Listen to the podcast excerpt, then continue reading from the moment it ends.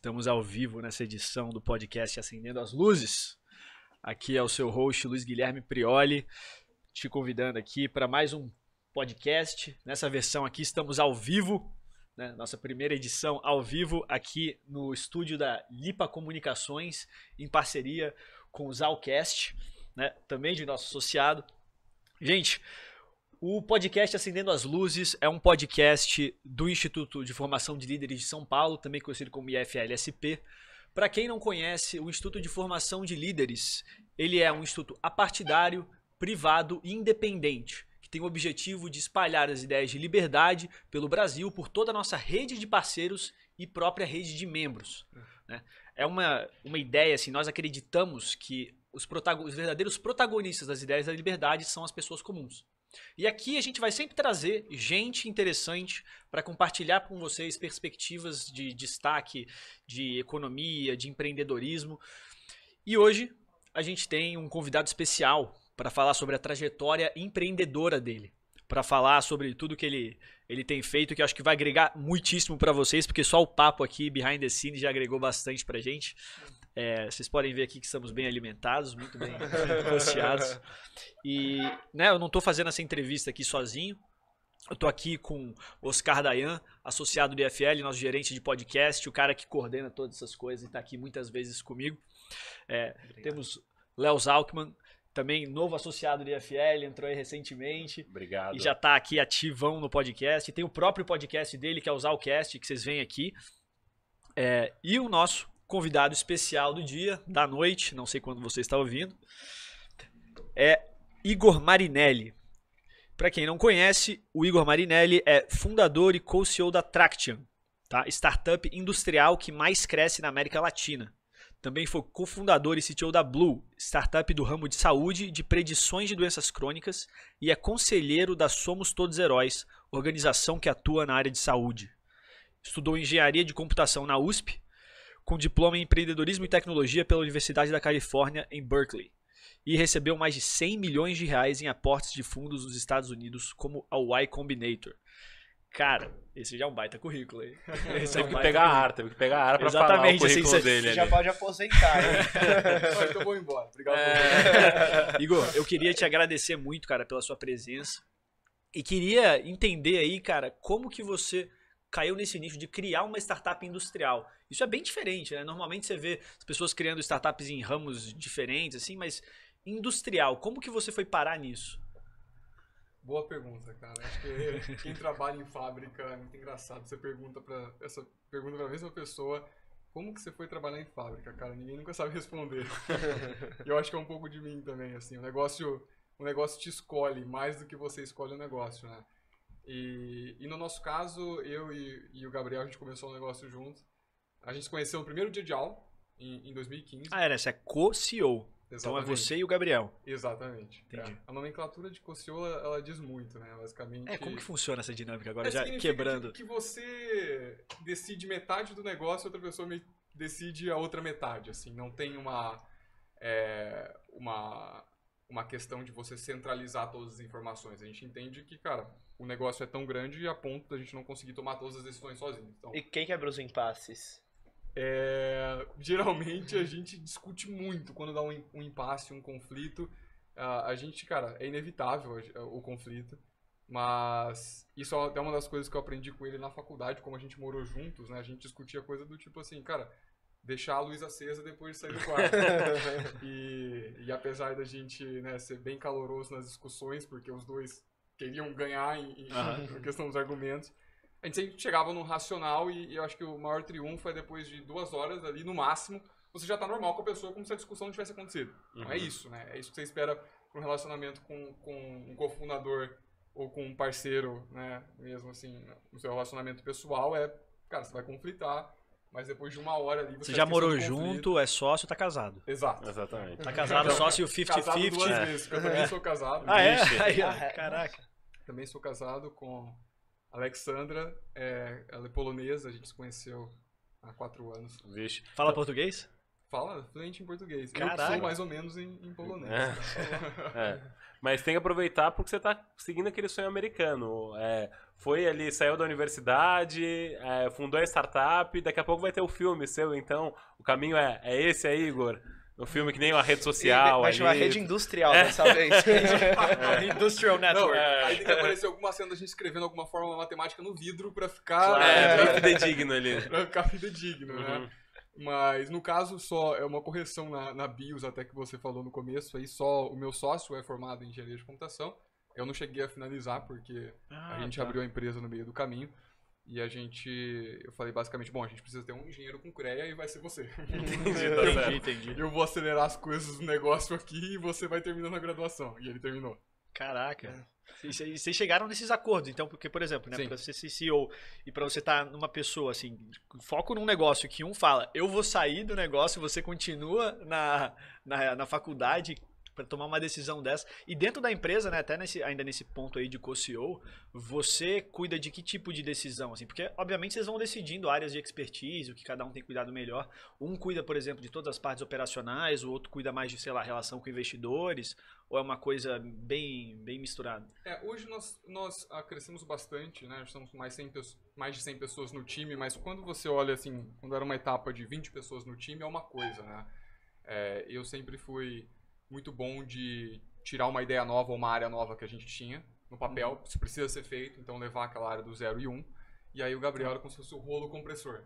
Agora que o negócio tá, tá de pé, deixa eu colocar o alicerce, né? Deixa eu colocar o acabamento, a pintura, a- as luzes, então Entendi. ele sempre foi muito bom em, em operacionalizar.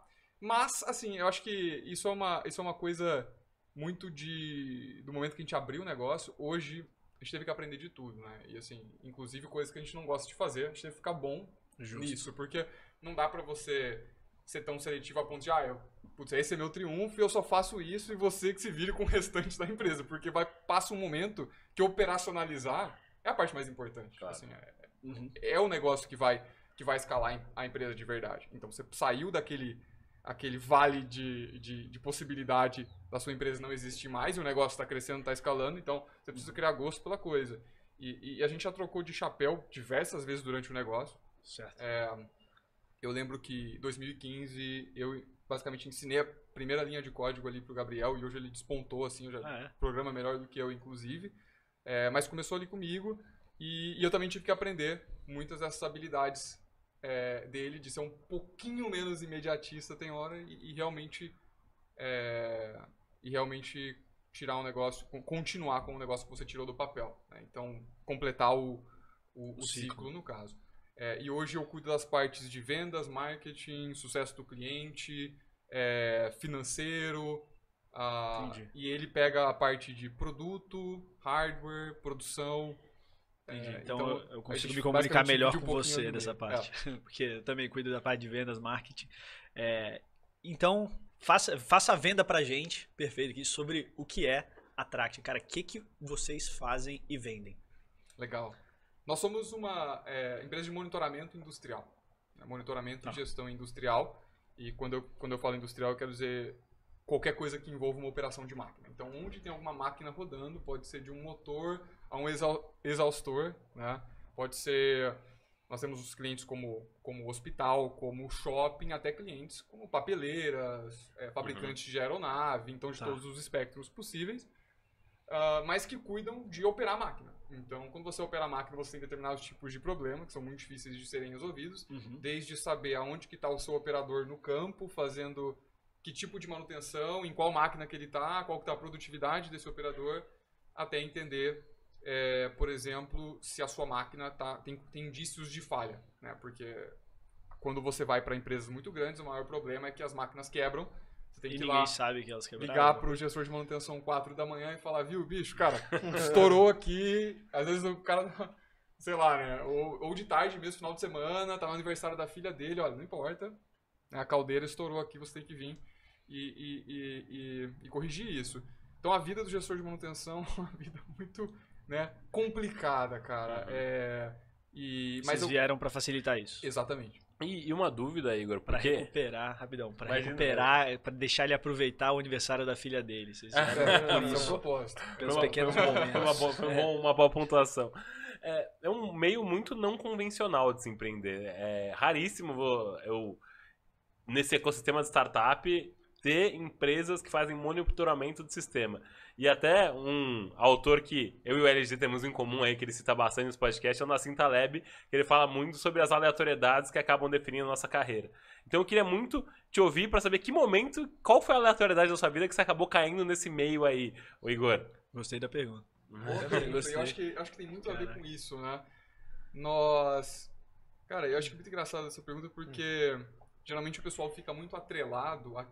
Quando que você teve a ideia? Exato. Como que essa ideia surgiu? né? No nosso caso, a ideia principal acaba se tornando a questão de você prevenir uma falha antes de acontecer. Ok, mas assim, cara, a não ser que você seja, tipo, um, é, um delivery de, eu sou um, um Uber da vida, né, cara, você já surgiu com aquela ideia no dia zero, né? A minha ideia é transportar um passageiro de A para B. Sim. A maioria dos outros negócios não são assim, cara. É, e, e geralmente quando você surge com uma ideia muito fixa na sua cabeça, que foi a nossa empresa anterior, A a gente já tinha, é, a gente já tinha ideia totalmente montada, pavimentada, vai ser isso, vão fazer aquilo e aquilo, aquilo outro, deu errado. É, Caramba. então, assim, Caraca, que curioso. é, E- que às vezes e- você fica tão atrelado em, em fazer aquela solução, esquece Aham. de navegar com o cliente, não tem flexibilidade, só, que- cara. não, porque é isso, e essa é a ideia. Eu acho que isso funciona muito no B2C, né? As empresas que lidam com os consumidores finais, do tipo, cara, a minha ideia é, sei lá, fazer um ticket mais barato de avião para as empresas e Isso montar uma funciona em nível de exemplo, estratégia de produto, mas não estratégia de empresa. Porque se você baseia então a sua empresa inteira em uma única estratégia que não está partindo de uma dor, você está afadado a ficar mais. é, a, tentar empurrar para as pessoas uma solução e não tentar resolver o problema delas. É, perfeito. É um pouco da maçã caindo na cabeça de. de... De Arquimedes. Exatamente. Ah, cara, essa maçã às vezes ela, ela não cai. Então, assim, no nosso caso, nós escolhemos trabalhar com indústria. A gente olhou o mapa mesmo e falou assim, cara, não tem nenhuma, nenhuma outra empresa, startup, começando, trabalhando com indústria no Brasil. Todo mundo está falando de, de fintech, produtos para consumidor final. Ninguém está querendo realmente resolver esse problema de fato. E a gente tem certeza que tem problema aí. Mas cara. então, antes, vocês partiram Qual- do é, problema assim de manutenção. Vocês falaram assim, cara, a gente, a gente sabe por algum relacionamento com alguém de indústria que tem um problema de predição de, de problemas da indústria. Agora, como que eu vou go about it? Eu olhei e falei assim, ah, será que eu vou só numa parte de ter um software ou será que eu vou numa parte mais de hardware? E aí Tem, vocês... uma, tem uma comunalidade muito importante entre eu e o Gabriel, que desde criança os nossos pais foram de manutenção. O dele Ah. e, e o meu. Entendi. E, e, assim, em churrascos em família, cara, sempre tava lá o pessoal de manutenção, a gente ia no churrasco de fábrica, um monte de coisa mas, assim, Caraca, cara, é mais, é mais profundo mesmo, ainda. assim, Ele perdeu teu 10 anos de aniversário. idade, ele perdeu teu aniversário porque ele foi chamado pra consertar aquela caldeira, cara. Não só uma vez, cara, mas... Aí, ó. Puta, É, nossa, cara, storytelling fortíssimo aí. É. Mas assim, e, e eu lembro de ir nesses churrascos e, e, e essas confraternizações, o pessoal, cara, somente o pau nos sistemas que eles utilizavam. Olha. É, eu vi meu pai, cara, levantar duas da manhã, três da manhã, nem voltar pra casa. Tipo, todo o meu colegial foi isso. Eu quase não via ele por conta dos problemas que aconteciam em fábrica. Mas assim, até, até aí eu não imaginava que eu ia resolver esse problema. Eu não tinha. Eu só. Cara, é uma pessoa muito frustrada e muito brava por conta desses acontecimentos. Quando eu conheci o Gabriel, ele também reclamava muito disso. Tá? Uhum. e tinha passado por toda essa experiência. Então a gente notou ali, mas assim, cara, tão simples quanto parece, de que a gente tinha vontade de identificar o problema desse setor para resolver, a gente sabia que era, que era muito grande. Você sabia que tinha um problema. Já tinha sabia que tinha claro. um assim. problema, não sabia qual era o problema exato ainda. e nem como que você ia resolver. Você não falava, ah, já sei, eu vou fazer isso aqui sem nem ter analisado o negócio. Você não queria, Exatamente. você não estava apaixonado na solução, você queria entender e ficar apaixonado no problema. Eu queria entender como ajudar o meu pai se eu voltasse no tempo ali, o que eu poderia ter Entendi. feito por ele. Gostei, gostei. Uhum. É, então, Forte a gente, essa palavra então a aí, gente cara. começou Pô. a, a empresa muito no sentido de, cara, a gente quer atuar com os manutentores. A gente quer achar qual que é o maior problema deles e resolver. Uhum.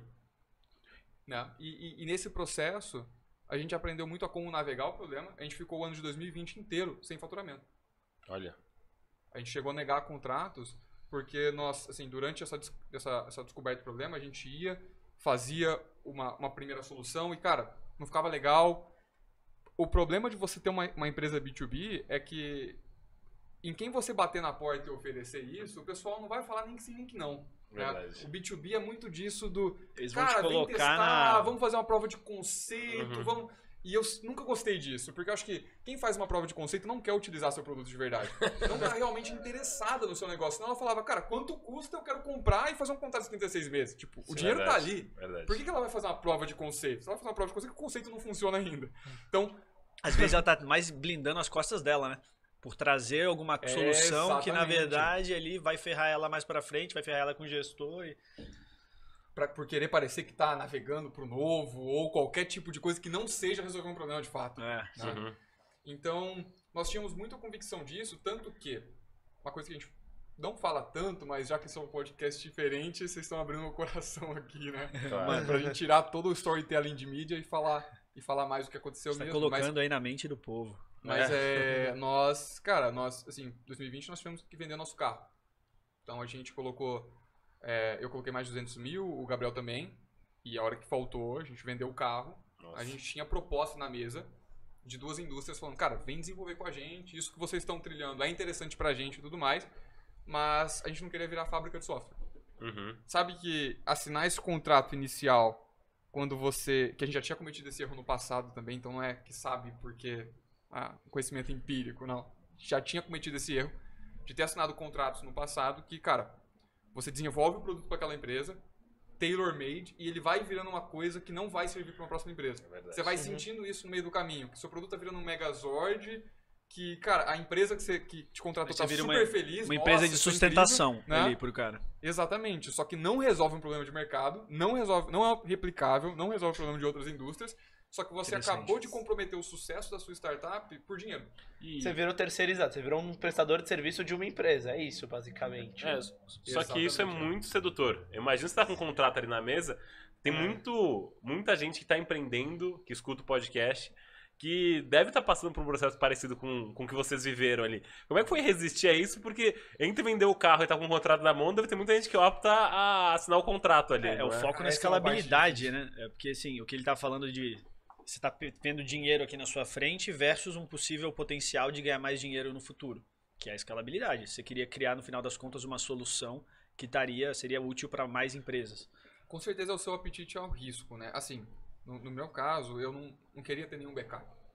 É, eu acho que é um pouco do um pouco do conto da meritocracia. A maioria das pessoas hoje no Brasil podem arriscar. A maioria das pessoas que estão escutando esse podcast podem arriscar. Uhum. Tenho certeza disso. Se, se der errado, você vai voltar para uma cama da, dos seus avós, faz o que for, você vai ter onde dormir, você vai ter o que comer. Cara, o que, que é o carro, entendeu? Até hoje eu Verdade. andando de Uber, não importa isso. Tá? É, o que, que é o carro, se não a vontade de, de fazer uma empresa acontecer de verdade. Assim, acho que você ter uma base em que você possa, né, se acontecer alguma coisa errada, eu posso voltar lá e, e recomeçar, é muito importante. Eu entendo alguém que, cara, não consegue fazer isso, não fazer isso. Mas se você pode e não tá fazendo, né? Se você, na hora que você tá começando um negócio, cara, você não vende nem, é, sei lá, é, é, cara, você não, se- não coloca nem o dinheiro que tá ali É, parado mas em algum investimento, não quer nem, tirar as suas ações do Nubank pra colocar na tua própria empresa. Pelo amor de Deus, né, cara? É. Vai Um- acreditar um nesse ponto- negócio se não é Verdade. você, isso então, aí, né? isso aí eu concordo. Skin in the game, ó, É. Taleb, ó. De olho, Mais leia, um Taleb aí, é. pele no jogo. É, essa coisa, essa visão de você ter a confiança de colocar o dinheiro que você vendeu do teu carro na tua empresa, ela não é uma confiança cega. Né? Ela não é uma coisa que você fala assim, cara, essa- isso aqui teve absolutamente nenhum fruto. Não, você está evoluindo, você está trabalhando, você está vendo que está sendo direcionado para um caminho. Exatamente. né? É, e acho que é um caminho que estava dando receita, ou ia dar receita, né? Você estava sendo procurando lucro. Você estava ativamente empreendendo, né? Que é a atividade de procurar o lucro. Então você, tá, você já foi uma coisa um pouco mais do que um tiro no escuro, de simplesmente, cara, vou pegar um dinheiro e investir nisso aqui que eu nem conheço, que nem sei nada. Não, calma aí. É sua empresa, o seu expertise, o que você foi trabalhando por alguns meses, você não estava sozinho, você estava ali é, pensando com uma pessoa, já estava testando alguns outros modelos de negócio é, essa parte. E foi fazendo isso que vocês conseguiram sobreviver 2020? Foi com esse caixa que vocês se mantiveram afloat? Vocês já tinham muita operação rolando, gente contratada? Como que tava? Em 2020 nós tínhamos 10 pessoas, assim, até muito mini, né? Pensar nessa época. Vocês hoje estão com quantos? Nós estamos com. Acabamos de bater 125 pessoas. Porra. Já tem mais, mais 25 pessoas aí. Quantas vagas abertas? Umas 40 vagas abertas. Nossa. Nossa. Você, telespectador, É, procurando emprego aí. vai, faz seu pitch aí pra É. que, que tipo de gente você tá procurando? Olha, nossa cultura, ela é. A coisa que a gente mais preza realmente assim é, é transparência, é o que a gente mais procura durante o processo seletivo. Ahm, nós, eu até brinco, né? Eu falo, cara, quando eu vou entrevistar alguém, eu falo, não, não me fala nada que você gosta. Não quero saber nada que você gosta. Eu quero saber tudo que você não gosta da sua empresa atual. Me traz toda a lista do que você não gosta do seu líder, do que você não gosta da sua empresa, Gostei do que você dessa, não gosta na sua gostei cultura. dessa dinâmica. Porque geralmente você não sabe nada da pessoa pelo que ela gosta. A pessoa, no sentido de assim, o que que você gosta? Pode inventar a mesma coisa. Ah, eu gosto disso, eu gosto daquilo. Aqui é tudo maravilhoso, eu não tenho nada a reclamar da minha empresa É. atual. Então, pô, o que você tá fazendo aqui?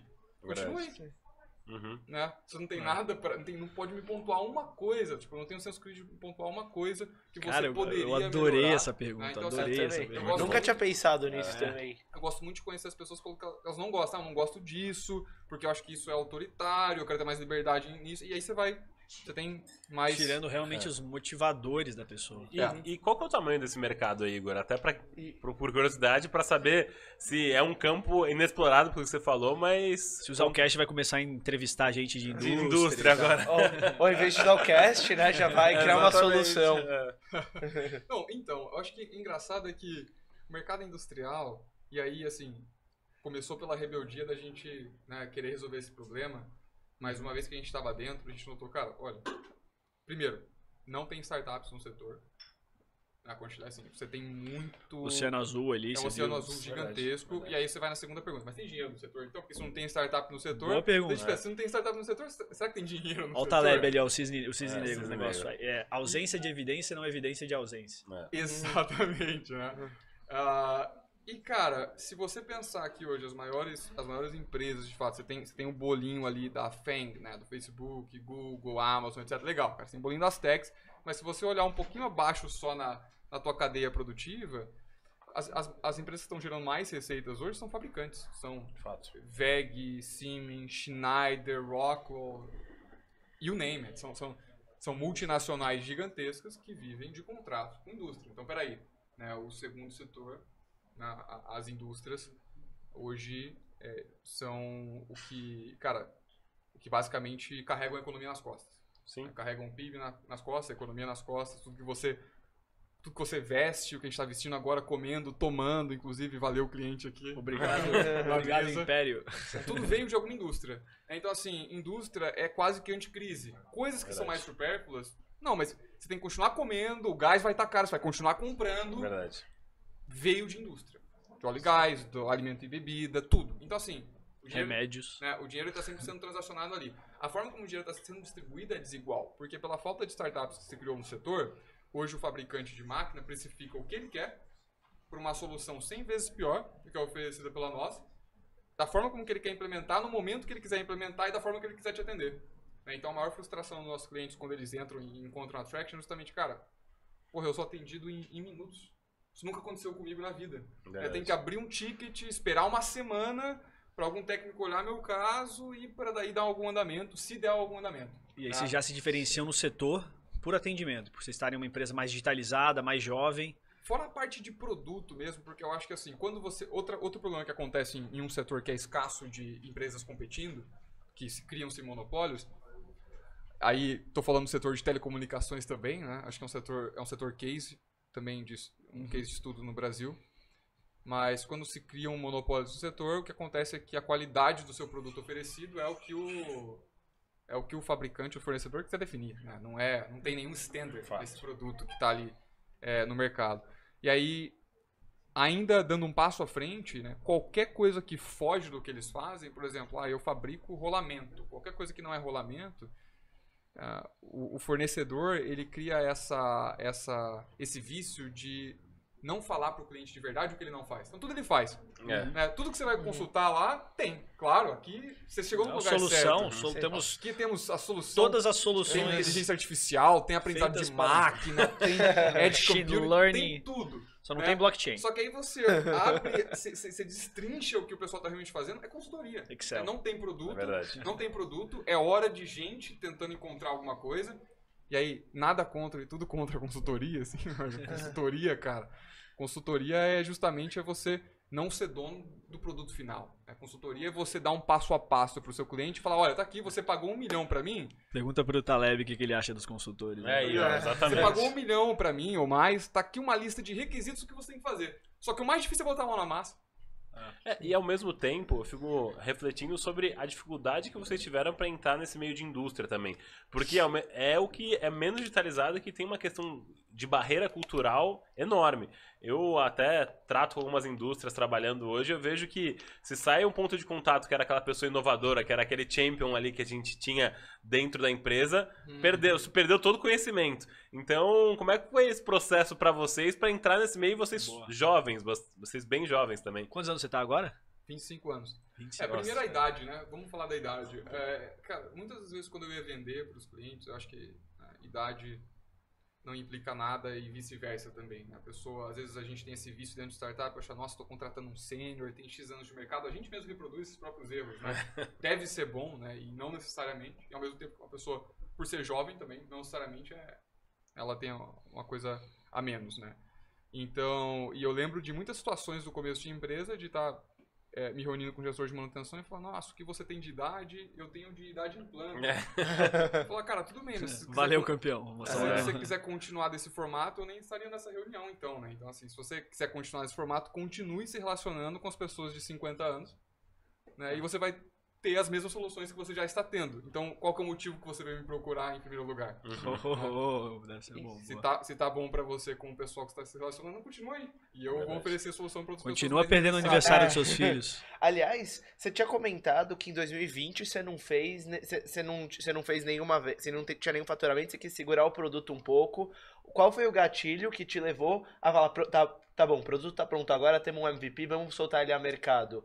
E outra, e só pra, e só pra, tá bom, eu já vi que tem uma situação interessante, vai lá, depois eu, depois eu solto o adendo, vai. Mas, cara, essencial que você falou, o gatilho é a hora que o cliente falou, tá bom, legal, vou pagar e vamos fazer 36 meses de contrato. Então, esse foi o único momento que eu falei, cara, legal, esse falou, tá pronto. Top. Porque, e, e é, e eu acho que isso é um pouco do, do product market fit, né? Você vai, vai, vai, você sente que está subindo a ladeira um pouquinho mais, cada vez mais. É, e- e- mas tem aquele momento que fica óbvio. O momento que fica óbvio é o produto tá tão bom, tão maturado, e você já fez tantos pivôs e encontrou realmente a, a dor, o nicho, o que, que você vai atender, o que, que você vai. qual que é o seu diferencial. Que o cliente para de falar em teste gratuito, para de falar em prova de conceito. Tudo isso some do vocabulário e é legal, vamos assinar por 36 meses e botar Nossa. isso aqui pra valer. Então, Top. e a gente notou que isso foi, na, em casa tem até a data disso, assim. Na verdade foi... Comemora o aniversário na Traction? É, a gente começou em setembro de 2019. Em setembro de 2020 foi a primeira vez que o cliente falou, cara, legal, vamos assinar 36 meses. Então demorou um ano, de fato, pra gente ter algo sólido, cara. Então não adianta falar que, ah, startup é MVP, faz qualquer coisinha aí, vamos jogar no mercado. Não, cara, eu acho que isso não é só pro industrial. É, o meio atualmente já está muito mais exigente em termos de produto. Se você vai jogar qualquer coisinha aí que não funciona, que não faz o que promete na mão do seu cliente, não vai dar certo, cara. Você tem que começar hoje a sua empresa já pensando no conceito de MAP, que é o Minimum Awesome Product, né? Que é justamente, cara, você precisa fazer um- um- um- uma minimamente uma coisa incrível primeiro antes de você botar no mercado, né? É, as exi- as exigências, exig- exigências são, são outras, né? Então não adianta a gente pensar, pegar o caso do Netflix aí, que vai enfiar um DVD, um DVD por, é, por correio pra pessoa, tipo, essa, esse paralelo não dá mais. Você precisa É, realmente isso- investir de fato Isso aí é bem interessante que você falou, cara. Pela maturação no mercado, pelo fato de que as pessoas têm acesso a muito, muito mais conhecimento. Agora a gente tem acesso a empresas que estão é, de outros continentes, mais fácil, porque é tudo, tudo digitalizado. A exi- a exigência da empresa, ela aumenta mais. né? Você não está só com- é, competindo com um software brasileiro que é todo bugado. Não, você está competindo com softwares americanos, está competindo com gigantes chinesas, várias coisas desse gênero. É, existem alguns mercados aqui hoje em dia, né, que ainda o mercado mais digital, sem hardware mesmo, ele acaba tendo essa abertura, tanto que é esse tipo de mercado que, que deu o conceito de MVP, né? É mais nesse, nessa parte de escalabilidade, esse mundo digital, Se eu não me engano, o Eric Rice ele fez isso em 2010, 2011, que ele lançou o livro lá, o Lean Startup, que trouxe esse conceito. E nessa época ainda, né, já era pós-Instagram, porque o Instagram já existia, já, Uhum. não lembro se já tinha sido vendido pro Facebook, mas você vê que o mundo digital estava se maturando. E agora você olha assim, cara, realmente eu preciso de um quê diferente. O viable não é mais viable, porque muita coisa pode ser viável, só que agora eu preciso conquistar esse cara, eu preciso fazer alguma coisa awesome, eu preciso ter esse, sellable. esse quê. Minimum sellable product. É, É, o único ponto é que acho que exatamente essa cultura do Eric Rice trouxe essa cultura do MVP e se fala muito desde essa época do Eric Rice que você, se você demorou pra nascer, nasceu tarde. Como é que foi esse trade-off? Porque vocês deviam estar nesse trade-off é, o tempo todo. Ah, será que tá tarde demais pra lançar? Será que eu lancei tarde demais? Passou isso pela cabeça de vocês, Igor? Claro, essa é uma preocupação muito difícil de ser resolvida, né? Mas você tem que ter algum, alguma, algumas, algumas coisas que você acredita muito, assim. Eu acho que isso a gente não pegou de nenhum livro, é- era puramente instinto e combinados, né? Acordos entre equipes de falar, cara, enquanto um cliente não passar um contrato grande, a gente não passa nosso produto para frente. Então, assim, esse tipo de comprometimento, e talvez se você é uma empresa de um outro tipo que você tem que ter internamente, é de falar, cara, enquanto o X não aconteceu, eu não faço o Y, porque você precisa estimular o time a não tá bom o suficiente. Vamos continuar. Não tá bom o Uhum. suficiente. Vamos continuar. E vamos continuar e vamos continuar. E, e é aquilo né, que, que o Luiz tinha falado, a questão do, do embasamento. Né? Você não está investindo seu dinheiro sem embasamento. Você vê indícios. As reuniões ficam melhores, as conversões aumentam. Verdade. O quase, ele, ele já está mais próximo. Né? Mas o cliente falou de um mês agora, mas pelo menos ele está falando, vou, vou pagar a sua solução por três meses. Não é o que você quer ainda. Mas você já passou do zero, do teste gratuito, do só Tem faz alguém minha querendo conta pagar, né?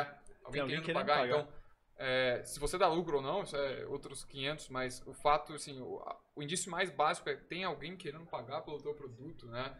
É, no começo, você pode até tentar comprar crescimento, dando seu produto de graça e, e- e, assim, querendo né, disfarçar algumas métricas para investidor, de olha, a gente está fazendo muito trial, o produto nosso está sendo usado por X pessoas, logo deve ser bem sucedido. Cara, deve ser bom, né?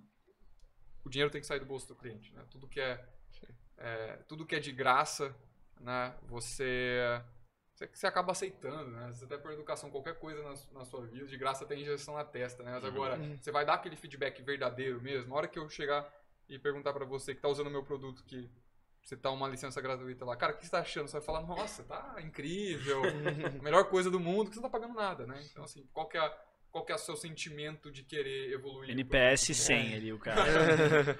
e convenhando, você tá pagando pro cara, o cara vai te xingar no que existe e até no que não existe, né? Você vai reclame escutar aqui, tudo. né? É. Vai ter a morte Aí você vai ouvir, afundar a sua empresa, né? E é bom, porque você acaba melhorando o produto ainda mais rápido. E é É isso. verdade. Por isso que é exponencial a adesão. Exatamente. E aí eu depois eu queria entrar no tema de funding, mas o Cara, eu ia falar Ah, exatamente pô, disso. e- e- então, a gente Manda estava conversando faz, fazem algumas semanas com um dos sócios da Domo, também associado nosso aqui, o Márcio. Legal. E ele tava falando basicamente o que, que ele busca numa startup para investir, qual- o que, que são sinais bons, o que, que são red flags, como que foi o processo para se captar, e ainda mais agora que o com o juro subindo, o mercado fechando, cê- vocês captaram uma quantidade, foi o quê? Foram, foram 50 milhões, alguma coisa assim, 80 não é? milhões. 80 na, na milhões. bio, na bio aqui também tá falando 100 milhões. Isso. 100 A- milhões. 100 milhões. Margem Até- de erro, famosa margem de erro É. dos institutos de pesquisa aí, né? Até up to date, a gente captou 100 milhões, na última rodada foram 80. Então, como é que foi esse processo para ser para ser levantar dinheiro de investidores no primeiro momento Perfeito. que você ainda não tinha o produto, até nesse momento agora para o crescimento, ainda mais nesse É. momento de mercado difícil que as startups estão vivendo? Legal. Eu acho que um dos nossos primeiros cheques, né, foi do, do Michael Lehmann, que é CFO da Volkswagen, tá?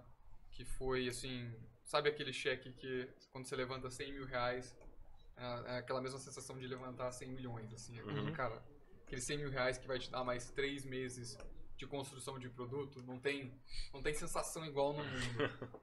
Eu acordo buscando essa sensação de novo, assim, aquela adrenalina muito... the high. Cara, a adrenalina muito gostosa, né? Mas esse foi, foi, a primeiro, foi o primeiro depósito de confiança. Quando a gente foi implementar o produto lá, ele viu e falou: Nossa, isso aqui é incrível.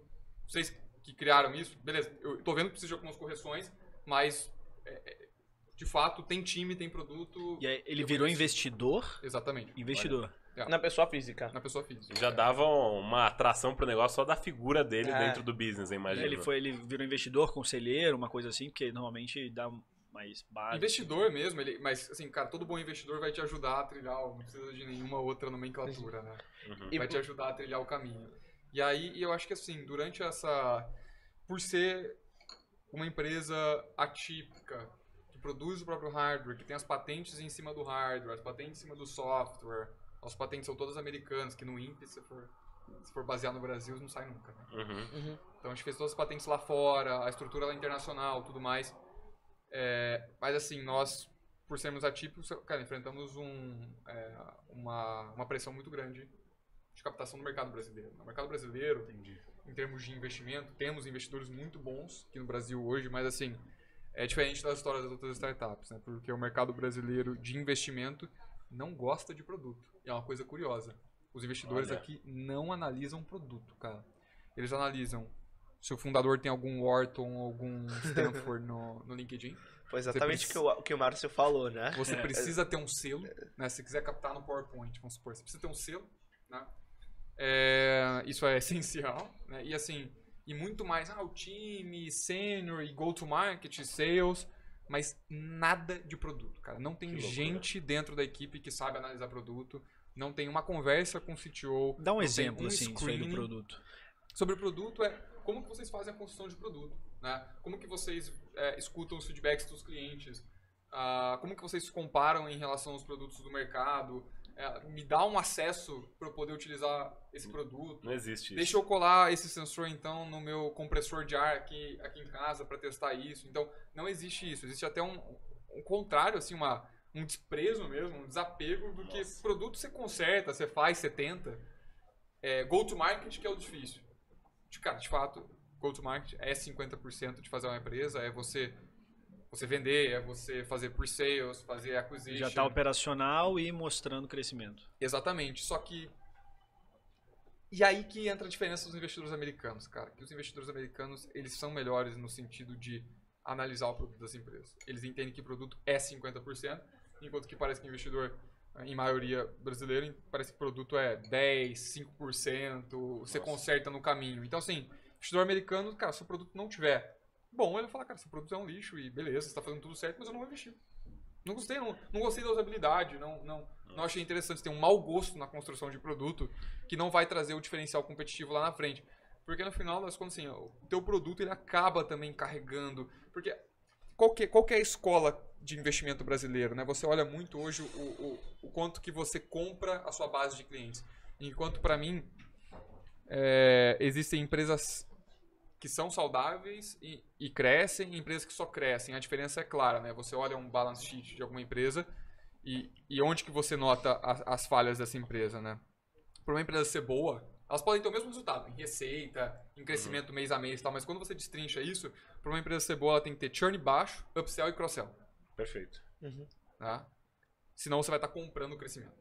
De alguma forma você vai estar comprando o crescimento e, e- e investidor aqui também não liga O que, que seria o upsell e o cross-sell para nossa audiência? O Boa. upsell e o cross-sell, eles são os formatos em que o seu cliente decide ter mais do seu produto. Uhum. Né? Ou ter uma variação do seu produto em alguma outra coisa. Então, ah, eu comecei com 5 usuários, agora eu vou para 10, agora eu vou para 15.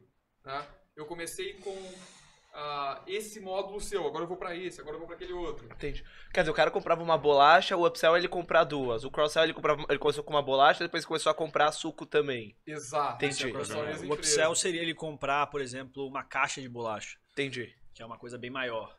É, e a- e, a maioria muita- das empresas brasileiras, por conta de não ter essa, essa educação muito boa em relação às empresas americanas, elas têm o que a gente chama de do NRR é, abaixo de 100, né? Então Tem você o quê? O- Você, você tem uma, uma retenção de receita líquida Ah, tá. Ah, tá. né, que ela é negativa. Então o que acontece? Você, ao mesmo tempo que você traz mais clientes, acontece o fenômeno de ou sai mais clientes do que você está trazendo, Sim. ou os clientes atuais diminuem o ticket deles. né? Eles começam com uns 10 usuários e falam, ah, na verdade eu entendi, eu só preciso de, de 8. Começa comprando a bolacha, depois compra só 80% da sua bolacha, Sim. que eu não preciso de mais tanto. Uhum. Comprou o suco e a bolacha, no outro dia só o suco.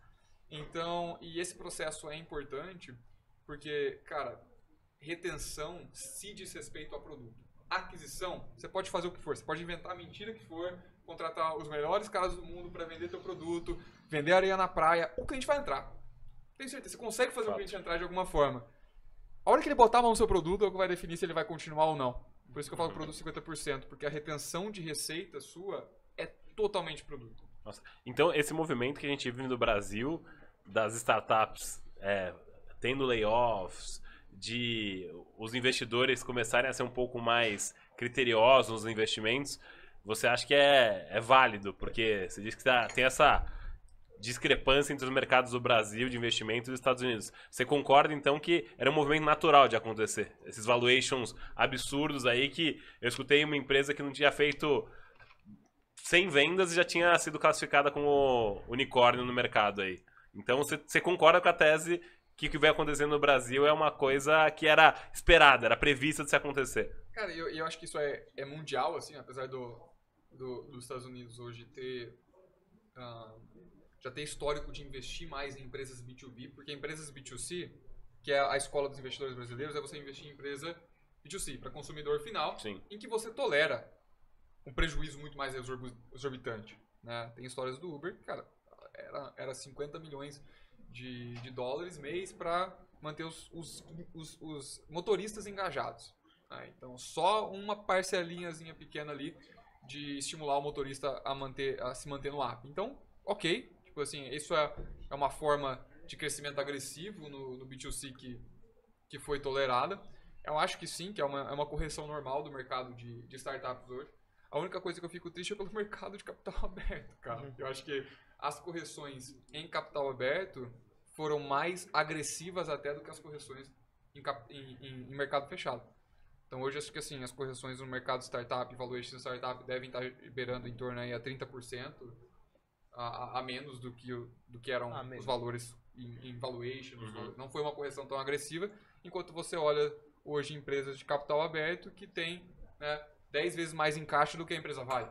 Olha, caramba. né? Tem inúmeros exemplos disso. Né? E aí, obviamente, porque o investidor de bolsa ele é menos suscetível ao prejuízo. E é uma coisa muito engraçada, né? Porque o prejuízo é a forma da sua empresa crescer, né? Então, assim, o prejuízo, se você olha no balanço, você perdeu dinheiro. Mas ele é um investimento. Se você quer dizer que você dá lucro, quer dizer que você não investiu o suficiente.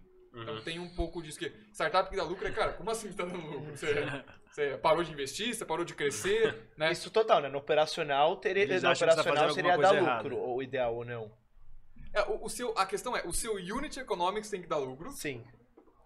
Mas mas, você tem que trabalhar a- no o, seu ROI. o balanço não importa muito. Agora, O seu ROI potencial né? ali pra você ver É, quando você podia se estar você, crescendo. quando você abre e fecha uma compra, você tem que dar lucro naquela compra. Agora, se você vai dar um lucro no balanço para os investidores finais, isso é coisa de Magalu, né? É, é coisa de você querer receber 10 centavos no final do dia lá no- na sua conta XP, né? Cara, não é a coisa mais importante. Mas eu acho que, cara, o mercado de IPO, tanto que acho que no Brasil foram 25 ano passado, esse ano, e agora não aconteceu nenhum de startup. Fato. né? Então acho que foi severamente punido e por uma desinformação dos investidores localmente também aqui de que né, se não tiver um verdinho no balanço ali, quer dizer que é algo ruim. Cara, você capta para poder queimar a caixa, né? É, uma euforia também no mercado, porque a gente viu daqui virando unicórnio, é, Loft, Quinto Andar, e aí todas essas empresas. A pandemia, ela teve que fazer esse ajuste. Todo mundo se digitalizou durante a pandemia, e aí teve essa correção no mercado porque as pessoas estão voltando para o mundo físico. Então acabou tendo um pouco dessa correção. Foi até uma análise que eu escutei de um, de um analista aí, falando, Ray Droffman, do LinkedIn, ele estava falando no podcast dele sobre, sobre isso. Então eu fiquei bem. é, eu, imaginava que essa, essa curva ia se manter, mas essa curva de digitalização ela acabou retraindo um pouco do que é natural do mercado, eu imagino. É, Masters of Scale dele é Sim, muito bom. exatamente. cara. É muito massa. Um ponto, Igor, vocês querem falar mais uma coisa de funding? Que eu queria fazer uma pergunta depois em Você quer mudar o assunto? Caraca. É um assunto, é, é um assunto curto, mas eu acho que é bem É, eu, importante. queria, eu queria tocar mais um ponto, assim. Vai né? lá. É, isso aí que você estava falando sobre, por exemplo, os investidores dos Estados Unidos, eles terem esse foco no produto, parece um pouco com aquele negócio que a gente estava falando é, de mais exigência mesmo. né? De que lá eles têm tanta oferta para investimento em diversos produtos, eles sabem que o público lá dos Estados Unidos, que é um público muito mais rico do que aqui do Brasil, gigante, é, eles têm uma exigência maior por usabilidade, pelos produtos, porque a concorrência lá é muito maior. Aqui você pega um produto mal ou menos, você coloca ele nos canais certos, você consegue se estabelecer de certas às vezes, né? É, Sim, porque você tem um maior controle de canais de distribuição, coisa do gênero. sim. O que que você como que você vê esse cenário assim dos brasileiros? Ou você fala assim, cara, acho que para digital, para coisas mais tech, realmente o pessoal vai continuar fazendo IPO lá fora, vai continuar fazendo procurando dinheiro americano, dinheiro europeu, coisas desse gênero. Mas que a gente nem entrou na instabilidade política ainda do É, país. let's É, go. assim, que Olha só, vamos lá. Um quadro que daria para mais um podcast Com inteiro, certeza. né? Mas assim, a estabilidade política ainda é um dos principais motivos em que os IPOs vão continuar acontecendo nos Estados Unidos, no meu ver. né? Não tem a ver tanto com, com esse cenário que a gente está falando de produto ou não. Mas, de fato, assim, é, foi lá que foi, novamente, né? A gente só importa termo americano, né? O Product-Led Growth é, é mais um deles, né? A questão do, do produto ah, do produto drivar o seu crescimento. A gente Uhum. tem pouco, pouco estudo, pouca gente fazendo isso aqui. Mas só o fato de você conseguir destravar seu, a sua empresa colocando um investidor americano dentro, né, eu acho que isso é uma coisa que você pode fazer, que vai aumentar a sua régua interna demais. Né? E eu acho que tem muitas startups hoje que nascem em países pequenos, como é, Israel é um dos exemplos, tem, tem outros países, às vezes até, até uma Colômbia, Sim. que conseguem tipo, ganhar mercado muito mais rápido porque entende, cara, o produto já tem que nascer global. Uhum. Tem que nascer em outros países, já tem que nascer né, resolvendo mais dores do que aqui o meu bairro, o meu local, a minha, a minha esquina aqui, né? Então, Uhum. é, não necessariamente tudo ele vai ser parcialmente um problema, né? E até nesses termos, você falou assim, a Como gente que você- importa muito termo. Essa também, cara, a gente Ah. tá conectado hoje. É, você, que termos assim você acha mais importantes para você empreendedor que tá ouvindo a gente, tipo, focar um pouco na empresa dele? Você usou esse product led growth, se você puder explicar um pouquinho mais o que, que é isso? É, pô, como que esse cara, que, que métrica que esse cara tem que seria favorável ele usar para conseguir é, comunicar o que ele quer comunicar para os investidores? Legal. É, Bom, são, são algumas, né? Eu acho que a primeira, mais importante para mim, chama NRR, que é o que a Fato. gente acabou de falar agora aqui, que é o Net Revenue Retention, então, a sua retenção de receita líquida. O que, que é isso? Vamos, vamos explicar essa, Boa. Conceito. essa aí. forma, esse conceito, né? É você pegar um cohort de cliente. Um Então, cohort, um grupo. Cohort, Um grupo. é um pedaço dos clientes é, ali. é, é. é um nome bonito para grupo, né? É. um grupo de clientes. Faria Lima Parece está em toda Parece parte. que fala, cohort, fala cohort, dá Fica uma incrementada a né, mais, né, cara? Parece a empresa vai dar certo. Já, já aumentou o valuation uns Já 10 aumentou mais milhões uns agora. 10%? Já vou aproveitar e já vou abrir o Série B aqui. Vamos Exatamente. Por isso que eu falar cohort. Né? Mas, se você pega aquele grupo de clientes, aquele mesmo grupo de clientes que entrou em junho de 2021, e você vê como que esse grupo de clientes se comportou em receita. A melhor métrica é receita ainda. Não sei, a gente usa receita. Não sei que outras métricas você pode utilizar, mas, cara, receita ainda é a melhor coisa. É MRR, né? O seu, o É, seu- às vezes é customer acquisition, se o É. cara não tem um modelo de receita claro. É, a- ainda É, mas normalmente é receita mesmo. tipo, você varia, tenta ver, mas praticamente todos os casos é seu monthly Top line. a sua, a sua receita mensal recorrente, né? Ah, e você vê como que essa receita se comportou dentro desse período de um ano.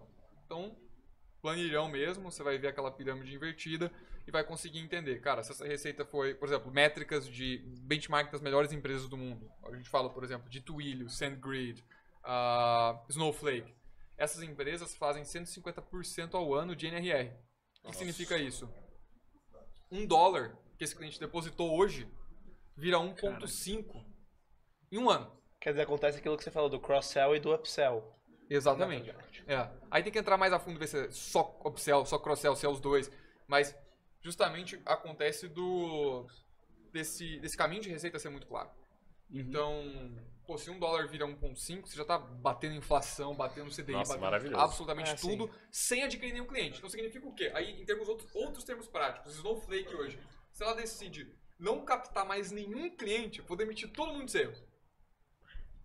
Eu tenho, por exemplo, 100 milhões de reais de receita mês. Essa minha receita vai virar 150. Só esperar, Nossa. sem fazer nada. Né? tiver um bilhão, vai virar 1.5 depois de Fantástico. um ano. Então, é, cara, isso é, uma métrica muito boa, né? Outra métrica é o churn, que é óbvio, mas o NRR você já, já, é, já, já, já conta isso intrinsecamente, né? NRRs que são ali red flags para o investidor, 99%, por exemplo. Significa o quê? Que um dólar vira 99 cents. Qualquer, qualquer coisa abaixo disso De um. É uma coisa absurda, assim. É você é, não consegue... Você não só não faz upsell, como o churn que você faz ultrapassa qualquer upsell daquele período. Então, isso é perigoso. Mas a maioria dos B2Bs, B2Cs brasileiros hoje são isso aí. São máquinas de adquirir produto, adquirir cliente. Então, tem NRRs em 99%, 98%, 77%, são consideradas ok a nível dos investidores locais, entendeu? E depende muito do seu, do seu, do seu tipo de produto. Agora, se você é um B2B e faz um NRR que é 10 mil. abaixo de 110%, provavelmente são um B2B muito ruim, assim, cara. Tipo, porque a natureza de você prestar serviço para outras empresas é que essa empresa, você nunca vai entrar, longo. é, você nunca vai entrar com 100% da capacidade dessa empresa. Uhum. Você entra, aí, sei lá, tem vários exemplos, né? Vamos pegar o exemplo do Caju, Eduardo, que é, um- que é meu amigo. É, você entra com um colaborador, aí esse colaborador, você entra com outro, aí com outro, a hora que você vê, você já tá com todo mundo, você tá caçando todo mundo, uma RD Station, que você entra com os primeiros três usuários de marketing, você vai- com Uhum. quatro, cinco. Então, se você não faz isso, é, é muito estranho né, na natureza do B2B, então por que, que você existe, né? Se não é para Crescer junto. crescer junto com a sua própria base de clientes, quer dizer que seu produto não agrega valor suficiente para eles. Agora, em relação aos produtos que são mais, mais B2C, aí tem que ver, por exemplo, às vezes você baixou um, um daqui só para fazer um pedido no mercado a cada mês. Usou o cupom que E tinha. o, Mas cara, e o cara já tá te financiando ali nas direto. operações. Puta, eu lembro, eu O tava no... NRR vai ser é, negativo, mas ainda é considerado que ok. Assim, A Amazon no início ela tinha NRR negativo, não tinha? Negativo abaixo, menor que um. É, então, sim, sim. Porque a estratégia deles era realmente não dar lucro, crescer, crescer, crescer, ganhar market share. Por isso que você fala, né, que em comprar a é. base de clientes em, em aquisição. E deu certo. Exato. Só que tem mais exemplos disso que deram errado do que deram certo, nesse Uhum. caso. O cemitério dos perdedores é silencioso. Já É, fecha os olhos, Olha a frase, frase de impacto já temos É, aqui. exatamente. É, o Não, Taleb mas- isso aí, mas cara. isso do cupom é verdade. Porra, eu lembro, eu morava nos Estados Unidos, né? E aí era a época que o Uber já tava virando mais febre, febre, e sempre tinha um novo. Aí tinha, eh, começou o Lyft depois, É, aí o Vi, aí o outro. Era ótimo, você baixava o aplicativo, tinha um novo cada semana, usava os 10 cupons que É, eles já conhece davam, aquela lá? aí depois parava de usar. Era, era excelente. Milton Friedman foi refutado. There is free lunch. O iFood te dá free lunch. O iFood tá ali, ó, cupom de 30 reais, 20 reais, compra É, de mim, cara. Agora com o monopólio do mercado, eu quero ver como é que vai ser É. do iFood, se vai ter free lunch. Não vai precisar mais ter free lunch, Então, imagina. for how long? É. Mas os VCs, é, até nesse ponto, os VCs, quando, quando, por exemplo, você vai pitch o teu negócio, eles pedem, tá bom, qual que é teu path pra profitability? Eles querem saber quando você vai crescer ou eles querem saber se é possível virar lucro? Por exemplo, se você puder fechar a torneira hoje e dar lucro hoje, tipo, é uma métrica que eles consideram relevante ou pra eles é secundário o Acho que lucro? não, o VC não, não, não ganha dinheiro no lucro, né? Sim, no valuation. No crescimento da, da sua Uhum. empresa. Mas a questão que sustenta o crescimento é justamente isso, isso tudo que a gente estava falando no podcast. E aí, assim, ah, é realmente você olhar mais micro, talvez sirva, assim. Você tem que achar um jeito que seu unit economics se pague, né? Uhum, claro. Você tem que achar um jeito que naquela transação você está ganhando, ah, ou na média você está ganhando, né? Porque É. o iFood você vai dar o lanche de graça, mas você está calculando que talvez ele volte três vezes e pague aquele lanche de graça. Mas assim, o unit economics ele tem que fechar.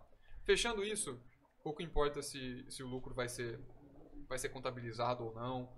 É, isso é a parte menos relevante da, da história.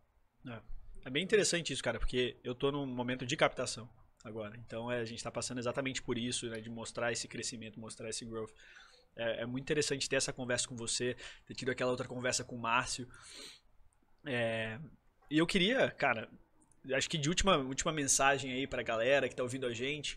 A gente citou alguns livros, a gente falou de Taleb, a gente falou de Eric Rice, a gente falou, cara, de vários conceitos complexos.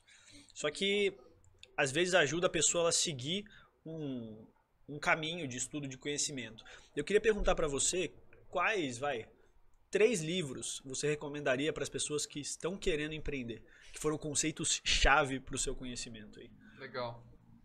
Bom, vou recomendar Ou três- blog também, né? Pra, pra- blog. Ou um podcast, leia-se Acendendo as luzes. Luzes. Além Exalcast exatamente. Legal. Fonte É, de conhecimento. Então, além do Além, acendendo as além luzes. do, nosso, do nosso acervo aqui, né? Zalcast e FL.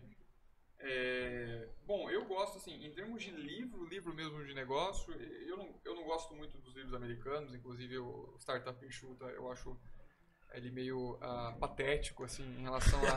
Drums, drums. Polêmico, hein? em querer te dar uma fórmula, cara, que, cara, to- todo livro americano ele quer te vender que é o melhor livro, né? Você já começa, tem toda aquela introdução. Você, você- o primeiro, os primeiros dois capítulos você vai jogar fora. Você pode rasgar e começar do terceiro, que você vai perder absolutamente nada, assim. Você vai estar só falando quão que o livro dele é transformador. Tem um também que é o Growth Hacking, que foi, tipo, foi o pior livro que eu já li, assim, de propaganda mesmo dentro do livro, né? Que é, é- é só aquela propaganda de como que a minha fórmula funcionou para empresas, como Dropbox, blá, blá, blá, blá, blá. É, eu sou ruim para recomendar esse tipo de coisa, porque eu tento procurar conhecimentos que fogem é, da, de, de querer uma ferramenta. Eu gosto muito de livros que são tese até do, do IFL aqui. Eu gosto muito de 1984, George Orwell, por exemplo. Sim. né? Esse é um livro muito bom. Eu acho que livros que contam a história do empreendedor mais do que a, forma, não sei, eu acho uma jornada muito interessante. Você se sente mais, mais próximo, parece que tem alguém Sei. Com certeza. coisa. Cara, eu acho que a gente foi meio que full circle, assim, porque no início lá, quando você começou falando lá do que, que você pergunta pra alguém quando você vai contratar, você falou sempre negativas.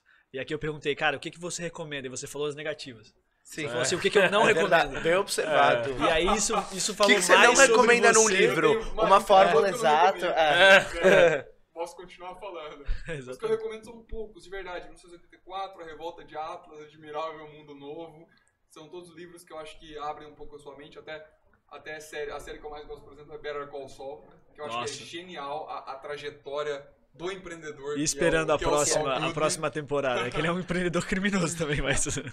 Então você gosta de distopias, pelo jeito aí. Você gosta de livros distópicos, então, Distopia e minha interpretação também, você gosta exatamente, basicamente, tentar olhar o que as outras pessoas não estão olhando. Por isso que você gosta desses livros. Não que eles não sejam famosos, mas que eles o- observam um mundo que você, obviamente, você não imaginaria ou observaria sem ler esses livros. Legal. E isso também você fez com, a, com o negócio da indústria, certo? Com a indústria tech, digamos assim, com a, tua, com a Traction. Que você olhou algo que os outros não estavam olhando, que era uma dor latente, e foi lá. Sim, Lembrando ser que todos isso. os livros Aí a gente estão na numa- formação do IFL. Todos os livros citados e recomendados estão no processo do ciclo de formação do IFL de São Paulo. Não foi combinado. Legal. Aí eu, eu entrei na, a gente entrou numa sessão de terapia aqui, né? Eu gosto desses livros, mas deve ser muito por aí mesmo, cara. Bem, queria agradecer todos aqui. Mais uma vez, Lipa Comunicações, Sr. Zalkman, do Zalcast, Oscar, por sempre fazer tudo isso acontecer. E nosso convidado especial, Sr. Igor Marinelli. Cara, quero desejar todo o sucesso para você aí na, na Traction, que vocês, cara, continuem crescendo, continuem chocando aí muitos fundos com o crescimento de vocês. E lembrando você aí, telespectador ouvinte, que nós temos episódios é, todo mês, dois episódios por mês, aqui no Acendendo as Luzes. Se você que não conhece o IFL, né, você pode seguir a gente no arroba IFLSP ou no site iflsp.org. A gente está lá postando coisas constantemente. A gente tem um fórum anual e um processo seletivo semestral para você fazer parte. Isso sem contar no nosso EAD. Cara, a gente faz muita coisa, lança livro, pá, pá, pá. É muito legal, muito massa mesmo. Foi uma experiência que acho que todo mundo que pisou mudou a vida. Você, você foi do IFL jovem, não foi? Isso aí, na verdade, participei é. com o pessoal lá. Ah, exatamente. tá. É. Que foi Um daí que a gente teve. da jovem aí. Abraço, Lang. Abraço, galera. Obrigado, Nanda, minha irmã, pela, pela ponte. É, E até o próximo episódio, pessoal. Valeu. Um grande abraço. pessoal. Um abraço. Obrigado. Valeu, obrigado. Tchau, tchau. Tchau.